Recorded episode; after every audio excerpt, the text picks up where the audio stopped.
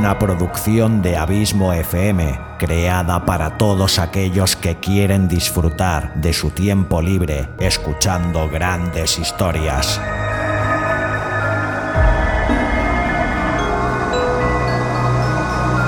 Audiolibros y relatos. Un podcast literalmente literario.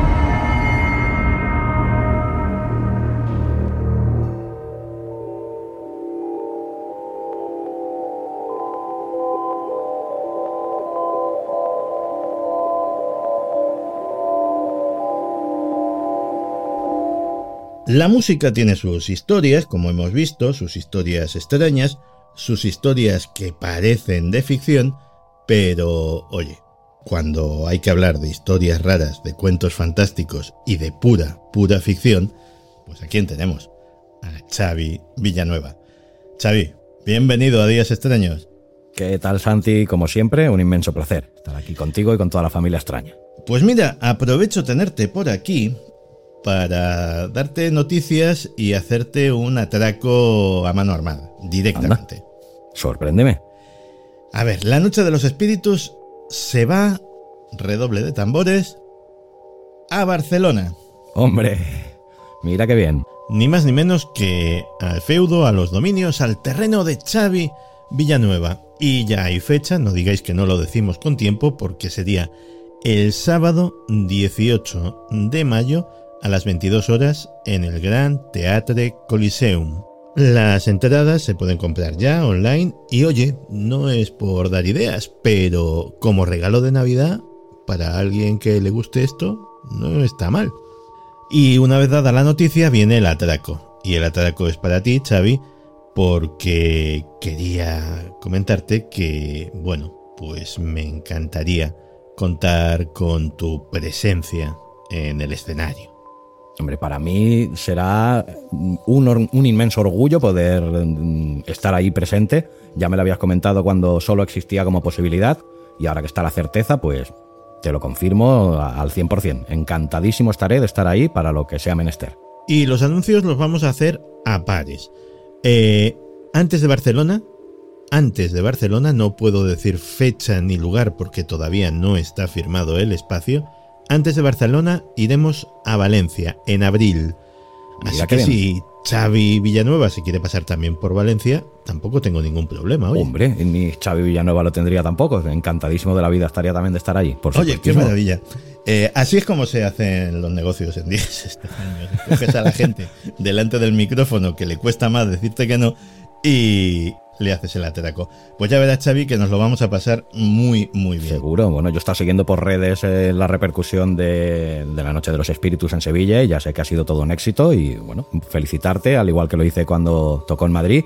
Y bueno, cuando una propuesta se de- hace desde lo más hondo y se le echa todo el cariño como lo estás haciendo tú, pues evidentemente, en- si encima el producto es de calidad, como lo es, solo se puede esperar que, que triunfe como está triunfando. Pues lo que te puedo garantizar, eso sí que sí, porque hay ya dos experiencias al respecto, es que te lo vas a pasar muy bien. Bueno, todos lo vamos a pasar muy bien en compañía de nuestros amigos de la extraña familia. Es, es una fiesta, una fiesta para conocernos, para pasar un rato juntos, para imaginar, para soñar, para hacer cosas raras, que se hacen cosas raras en ese escenario, y hasta ahí puedo leer y poco más, así que un inmenso placer tenerte por allí. Me las hago mías también las palabras. Un inmenso placer será mío y me lo vas informando con, a medida que vaya pasando el tiempo, pero estaré encantado de estar en ambos, en ambos eventos. Pues atentos, atentos amigos de Barcelona y de toda Cataluña, de Valencia y de toda la comunidad valenciana, porque esto sigue en marcha. Y, por cierto, lo que sigue en marcha, desde luego, indudablemente, es la sección de Xavi. Eh, ¿Con qué nos vas a sorprender hoy? Pues nada, hoy yo traigo otro nuevo autor que tiene por nombre Cristian Justicia, que es, pues como no podía ser de otra manera, un ferviente apasionado de la literatura desde hace mucho tiempo, que se dedica a escribir relatos, como me comenta él, a lo tonto, que coincidiendo con etapas de su vida, pues más o menos aciaga. Hasta que recientemente pues probó suerte enviando uno a un concurso universitario y cosa que no había hecho nunca, y tuvo la suerte de ganar en su categoría. Por hacerte así cuatro trazos gruesos del autor, eh, Cristian Justicia nació en Sabadell, en, en provincia de Barcelona, y se licenció en Filología Inglesa por la Universidad Autónoma de Barcelona. De entre los típicos trabajos de juventud destaca que estuvo trabajando durante un tiempo de monitor y de tutor de programas socioeducativos en la misma universidad donde- donde estudió. De estas experiencias nace su vocación por la educación y particularmente por la didáctica. Estas inquietudes hacen que irremediablemente se haga profesor de secundaria de inglés. En 2016, una mezcla de amor y destino le lleva a Asturias, donde vuelve a la universidad pública para graduarse como maestro de primaria. O sea que mira, hoy traemos un maestro, que ya ves que siempre te voy trayendo gente muy variopinta, pues hoy toca un maestro de primaria y de secundaria. Pues otro maestro, porque tú también eres maestro de lo tuyo. Bueno, bueno, yo no diría tanto, pero te lo agradezco igualmente. Además, precisamente el, el relato que nos presenta hoy fue un trabajo suyo de carrera, eh, en el que básicamente trataba de enmascarar una actividad de educación física relacionada con la capacidad de mantener el cuerpo en equilibrio bajo la apariencia de una aventura intergaláctica, como verás, que es la, el relato que nos trae hoy. Y me comenta que es un fan de hace mucho tiempo del podcast Días Extraños, no sé si te suena. Eh, sí, que algo. No lo hacen de- mal. No lo hacen No lo mal. hace mal del todo, ¿no? No, no, no, no. Pero, hombre, hay cosas para mejorar, pero en general está bien. No, hombre, pues en una sección muy mejorable que se llama Cuentos Fantásticos dice que también le gusta mucho y que le envió el relato no, sin saber si se podría ser escogido o no y mira, pues hoy se ha llevado la sorpresa, al menos ya hace unos días que se lo comuniqué y se manifestó muy contento de ello, pues de que su relato esté hoy aquí con todos vosotros, pues bueno, como sabéis siempre, pues hecho en un otro formato como es el audio relato. Esto que te voy a decir es un comentario frivolón, lo sé, pero es que siempre me ha llamado mucho la atención Cristian Justicia. Es que hay gente que tiene nombre de personaje literario, tal cual.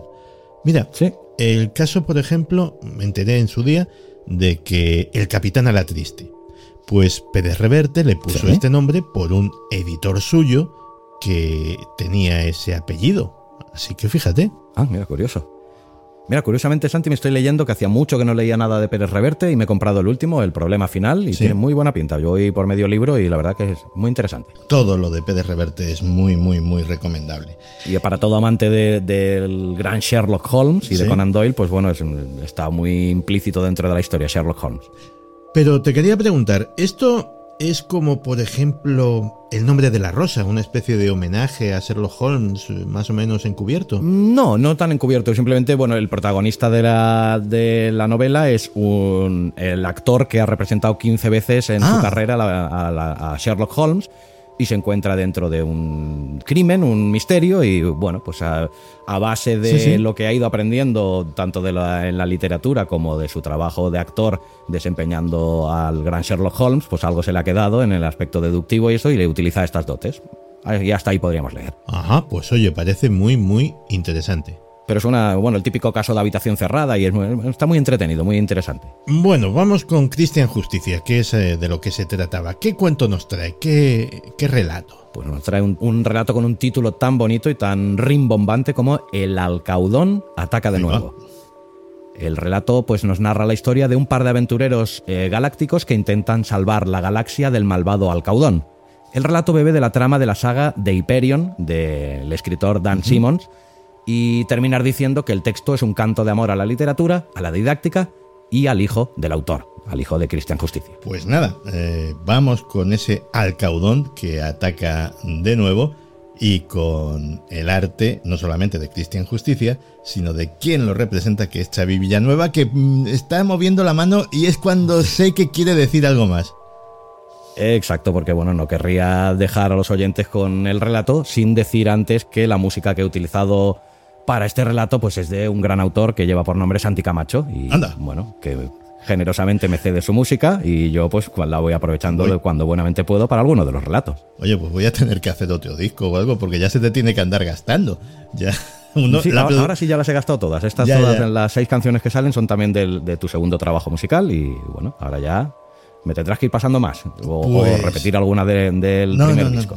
Adem- Además, que es que con- precisamente con todo esto de la noche de los espíritus y, y alguna cosa más que hay por ahí, pues eh, tengo esto un poco, un poco dejado y, y tengo que ponerme, tengo que volver a ponerme. Pues no lo dejes que no se te da nada mal, amigo.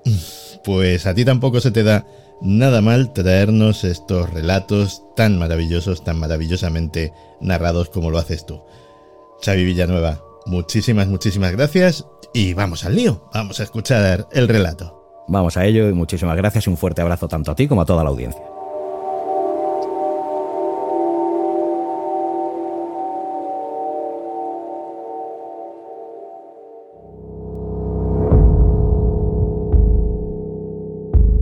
Cuentos Fantásticos. Una producción de Abismo FM para días extraños.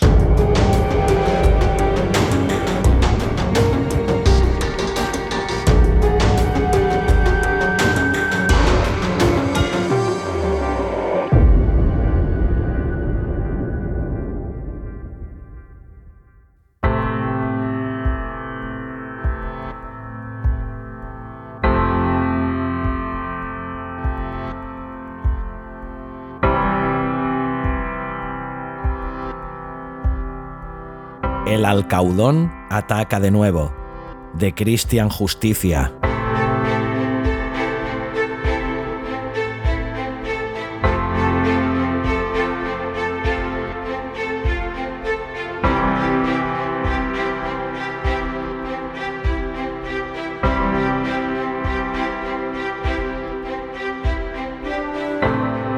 Papá me despertó con mucho cuidado. Yo no me acordaba de que habíamos pasado la noche en este pequeño planeta donde llueven rayos y los frondosos árboles no dejan ver a los extraños monstruos mitad dinosaurio, mitad gorilas. Papá me puso la mano en la boca y me susurró al oído. Hay que ir rápido. De momento no veo nada peligroso. Lentamente bajamos de la cama y nos dirigimos a la mesa. Papá había preparado un poco de comida. Según me decía mientras comía, debíamos irnos rápido de allí antes de que llegaran aquellas extrañas criaturas verdes que se golpeaban tanto el pecho con los puños. Yo no las había visto, pero papá me aseguraba que había que tener cuidado con ellas, que, en anteriores viajes que él había realizado, esos seres habían destrozado su nave y que había permanecido escondido con pocos recursos, hasta que pudieron volver a buscarle.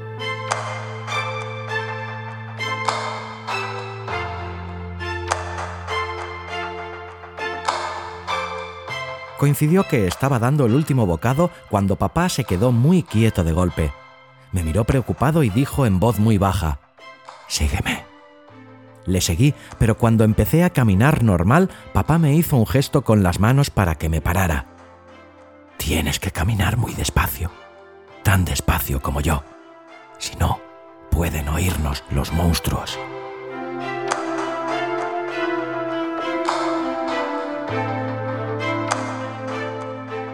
Papá empezó a caminar levantando el pie muy lentamente y avanzándolo lo máximo posible hacia adelante. A pesar de todo, tenemos que procurar ir rápido. Me volvió a susurrar. Yo intenté caminar así, levantando mucho el pie para ponerlo lo más adelante que podía, pero me costaba mucho. Creía que me iba a caer y eso atraería a los monstruos. Tranquilo, yo te ayudo. Volvió a decirme papá, extendió los brazos a los lados de mi cintura para que si me caía no hiciera ruido alguno. Un par de veces necesité la ayuda de papá, pero finalmente llegamos donde teníamos la nave. Papá aseguró que los monstruos ya se encontraban lejos. Ya solo faltaba subir a la nave que estaba justo delante nuestro. Solo había que trepar por el taburete negro. Pero entonces papá me avisó chillando de que no me moviera que se avecinaba una tormenta eléctrica y que para poder sobrevivir sin que nos hiciéramos daño, teníamos que quedarnos con los pies muy quietos mientras movíamos el resto del cuerpo. Según papá, el no mover los pies haría que la electricidad estática no nos hiciera daño, pero que era necesario moverse porque los rayos de este planeta buscan caerse en las cosas que se están muy quietas. A mí me parecía muy difícil, pero cuando papá empezó a mover mucho los brazos, la cabeza y la cintura mientras no movía los pies, me pareció entenderlo. Empecé a moverme, pero me costaba no mover los pies. Una vez me esforcé mucho en mover el brazo de la derecha y no pude evitar que mi pie izquierdo se moviera. Por suerte, papá utilizó su Comlog y neutralizó el daño que podría haber sufrido.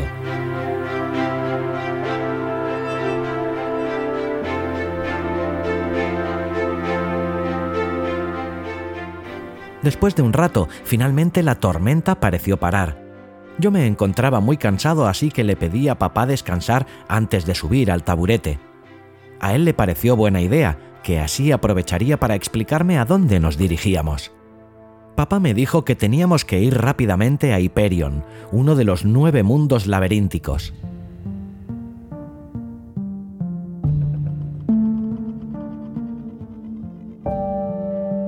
Las tumbas del tiempo se habían vuelto a abrir y los campos entrópicos habían liberado al Alcaudón, uno de los seres más peligrosos de la galaxia. Debíamos ir allí para restablecer el correcto equilibrio de las cosas. Después de intentar entender lo que decía papá, llegó el momento de subir a nuestra nave. Subí un pie a la barra inferior para luego intentar alzar el otro pie al asiento. Sin embargo, no podía. Por más que subía la rodilla para extender la pierna, no lograba alcanzar el asiento. Papá me recordó entonces que la gravedad de aquel planeta era demasiado alta y que no podía pretender llegar hasta el asiento de esa manera, que lo intentara de otro modo, que no me podía ayudar porque estaba revisando el nivel de combustible de la nave. Le estuve dando vueltas pero realmente no se me ocurría nada.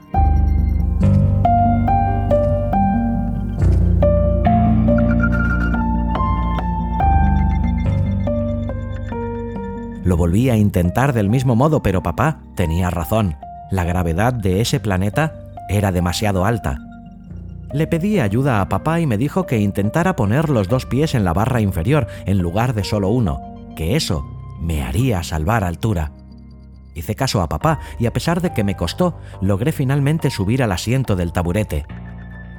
Una vez allí, ya fue más fácil ponerme de pie en él, para apoyando mis brazos en el respaldo, ver la ventana de casa desde donde se podía ver ya el cielo con el espacio más allá.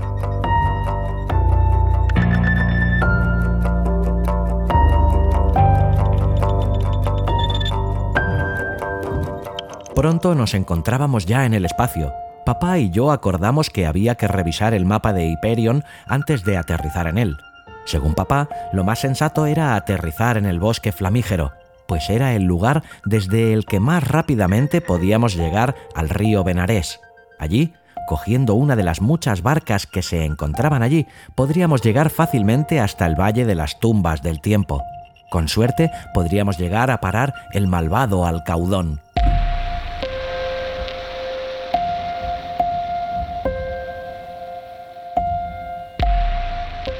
Estábamos a punto de introducir las coordenadas para dirigirnos a Hyperion cuando de repente notamos un severo impacto en nuestra nave.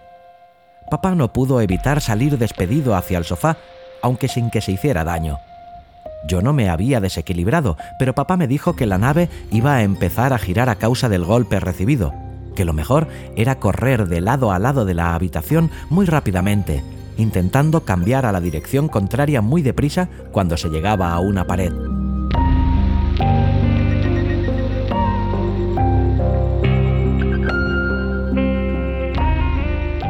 Papá se puso muy serio con lo de no tocar la pared, que seguramente lo que había pasado era que los Exters nos habrían confundido con una nave de la hegemonía y nos habrían atacado que los rayos podrían haber hecho que los circuitos escarolitrópicos gemnésicos de las paredes se hubieran vuelto radioactivos.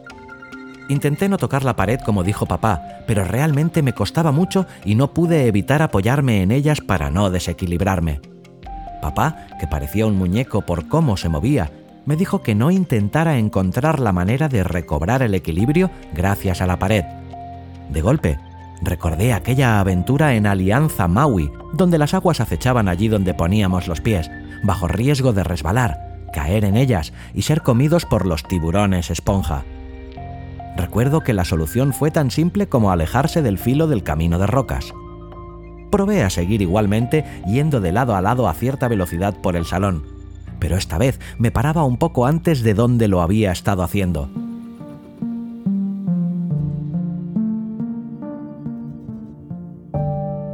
La primera vez noté cómo la punta de mi nariz casi roza el límite de la nave. Me había salvado por poco, pero la estrategia volvía a funcionar. Papá parecía tener razón cuando decía que de cada aventura se aprende algo útil para la siguiente. Entonces, papá me llamó con ánimo alegre. La nave Yggdrasil de los Caballeros Templarios estaba a la vista y había ahuyentado a los Exters. Papá me dijo que gracias a su amigo Head Mastin, los templarios habían quitado todo rastro peligroso de la nave y que nos invitaban a subir a ella.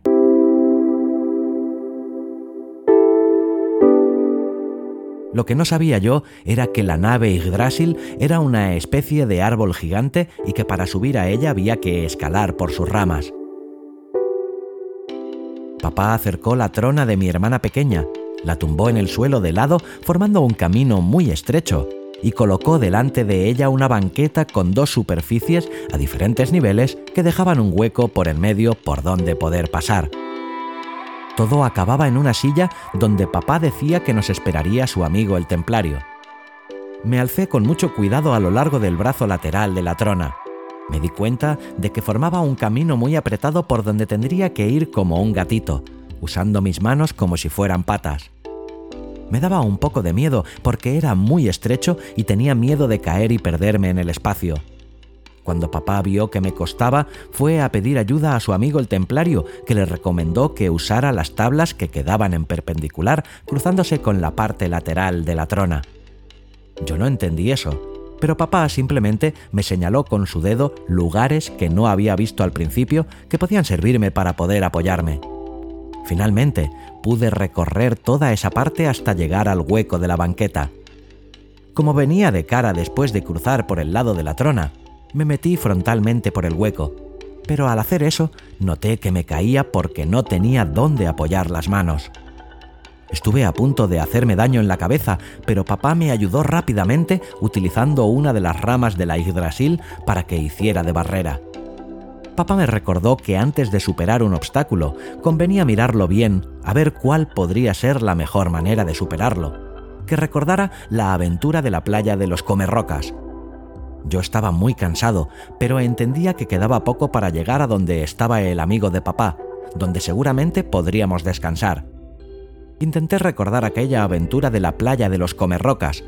Recordé la cantidad de rocas puestas donde empezaba el agua del mar, y eso me hizo recordar la cantidad de cangrejos que vi viviendo entre sus huecos. Cangrejos. Recuerdo que caminaban de espaldas porque sus patas se doblaban hacia los lados. Miré con atención la banqueta y me di cuenta de que la mejor manera de atravesar su hueco era como lo hacían los cangrejos, de espaldas, o al menos de lado.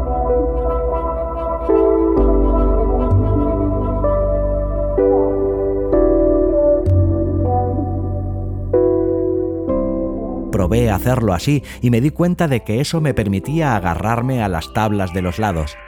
Pasé entonces un pie, después un brazo, la cabeza y finalmente todo el cuerpo. Ya por fin me encontraba delante de papá y del muñeco de Catulhu, que según papá representaba a Hitmastin. Mientras comíamos dátiles, picos con shiitake, leche de avena y orejones de albaricoque, todo ofrecido por Hitmastin, este nos dijo, usando una voz muy rara de papá, que lo de las tumbas del tiempo era un asunto serio, que la última vez que se abrieron, el alcaudón había causado importantes destrozos en el Valle de las Tumbas del Tiempo. ¿Qué es lo que quiere ese señor? pregunté yo. Papá y el muñeco de Catulhu se miraron con seriedad. Entonces Catulhu dijo,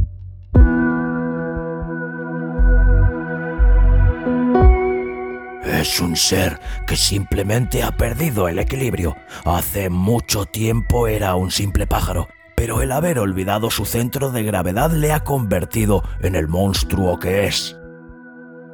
Miré a papá porque no entendía qué decía su amigo.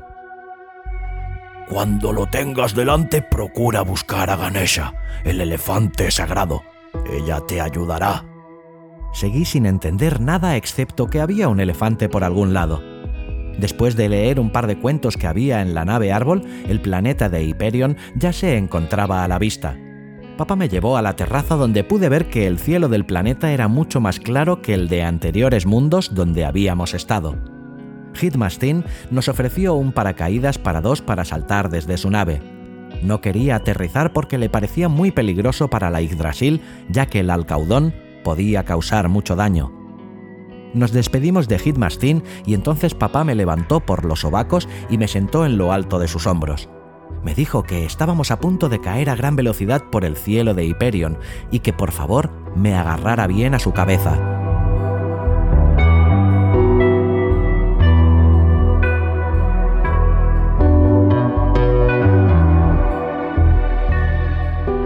Entonces papá empezó a ir de un lado a otro de la terraza inclinando su cuerpo de manera que a veces notaba que estaba a punto de caerme. Por suerte, podía cogerme fuertemente a la cabeza de papá. No me caí, pero tuve que hacer mucha fuerza. Al final hasta papá parecía muy cansado.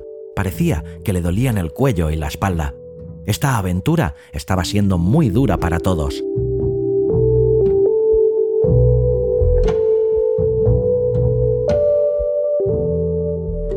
Al llegar al suelo, papá me informó de que habíamos llegado al bosque flamígero y de que era muy peligroso porque uno podía quemarse si pisaba en alguna raíz de alguno de aquellos árboles. Papá entonces trajo una cinta que alargó en el suelo del salón.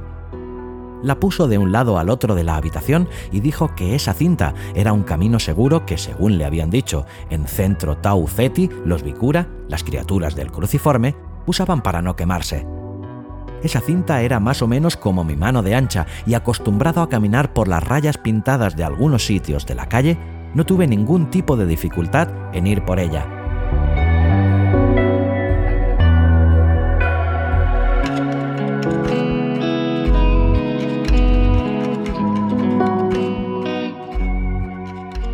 Llegamos finalmente al río Benarés. Me extrañó que papá dijera que la barca que debíamos utilizar era la pelota de pilates de casa, pero según él decía, lo que es raro en algunos planetas es normal en otros. Entonces papá me volvió a levantar por los brazos y me colocó boca abajo encima de la pelota. Me daba un poco de miedo porque la pelota se movía hacia todos los lados y yo no podía sujetarme bien a ella.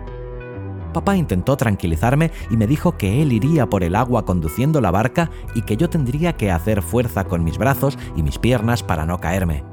Me costó muchísimo, hacía fuerza, pero me dolía. Le dije a papá que parara, pero él decía que eso sería muy peligroso. Estuve a punto de ponerme a llorar cuando papá al final pareció mirarme con preocupación y paró la bola de pilates.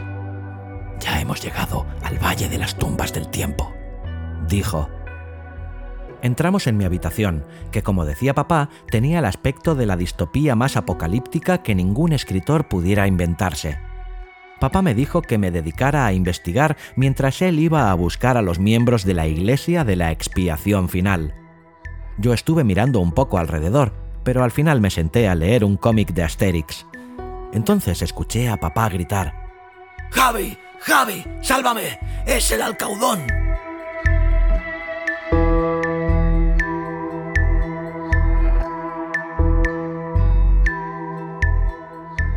Fui corriendo al lugar de donde provenían las voces y allí me encontré con papá con una máscara puesta que servía de decoración en el salón. Por fin nos encontramos, Javier Justicia, dijo papá, con una voz muy rara. Papá, ¿me dejas esa máscara? dije olvidándome un poco del juego. No soy tu padre, soy el alcaudón. Pues yo soy Javier Justicia, dije yo antes de imitar a Asterix cuando se toma su poción mágica. Tendrás que derrotarme en una difícil batalla si quieres volver a ver a tu padre. ¡Adelante! Papá entonces cogió una cuerda y empezó a hacerla girar por el suelo dándome en los pies con ella. Tendrás que saltar esa cuerda si no quieres quemarte los pies.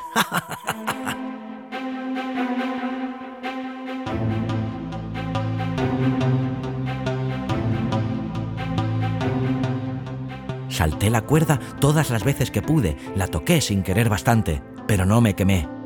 Luego papá me llevó a la terraza, me dio un vaso de plástico con agua y me dijo, Tendrás que esquivar estas bolas que te voy a lanzar sin que se te caiga el agua del vaso. Papá me tiró las bolas y me reí mucho viendo cómo se caía el agua mientras intentaba que no me diera. Cada vez que papá se reía como un monstruo, yo me reía también. Entonces vi a Eli, la elefantita rosa de Pocoyo.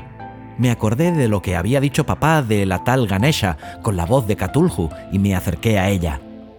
Eli me dijo con la voz de papá que el alcaudón era en realidad un pájaro que se había vuelto malvado y que si quería que volviera a su forma de pájaro bueno, solo tenía que hacer ver que yo era un pájaro. Tenía que ponerme estando a la pata coja, inclinando mi cuerpo hacia adelante, extendiendo mis brazos hacia los lados y diciendo pío, pío, pío. Me costó un poco y tuve que apoyar las manos en el suelo a veces, pero seguro que me salió bien porque al final vi que papá se quitaba la máscara mientras gritaba de una manera muy rara y venía hacia mí a abrazarme, dándome las gracias por haberle salvado. Yo le abracé también, porque me lo había pasado muy bien.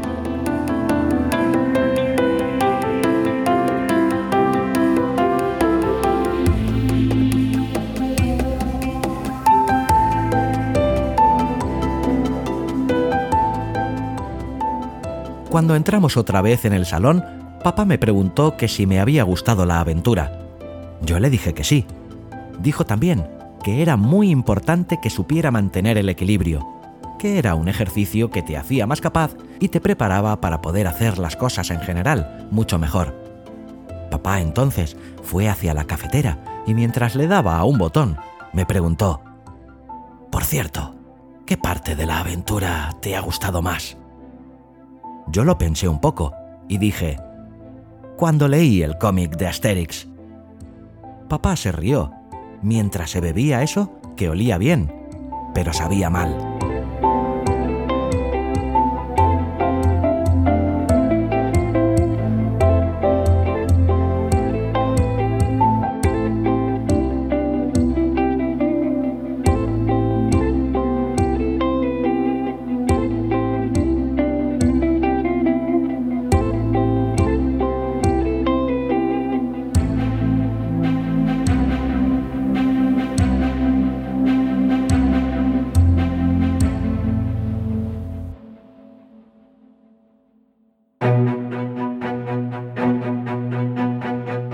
Colecciones de audiorelatos premium de Abismo FM. Tres flamantes colecciones. Colección Sherlock Holmes, colección La Dimensión Desconocida y colección Stephen King. Capítulos más largos de lo habitual, de una hora o más de duración. Historias y personajes que te dejarán huella. www.abismofm.com barra colecciones. Colecciones de audiorelatos premium de Abismo FM. ¿Te las piensas perder? Yo de ti no lo haría. thank you.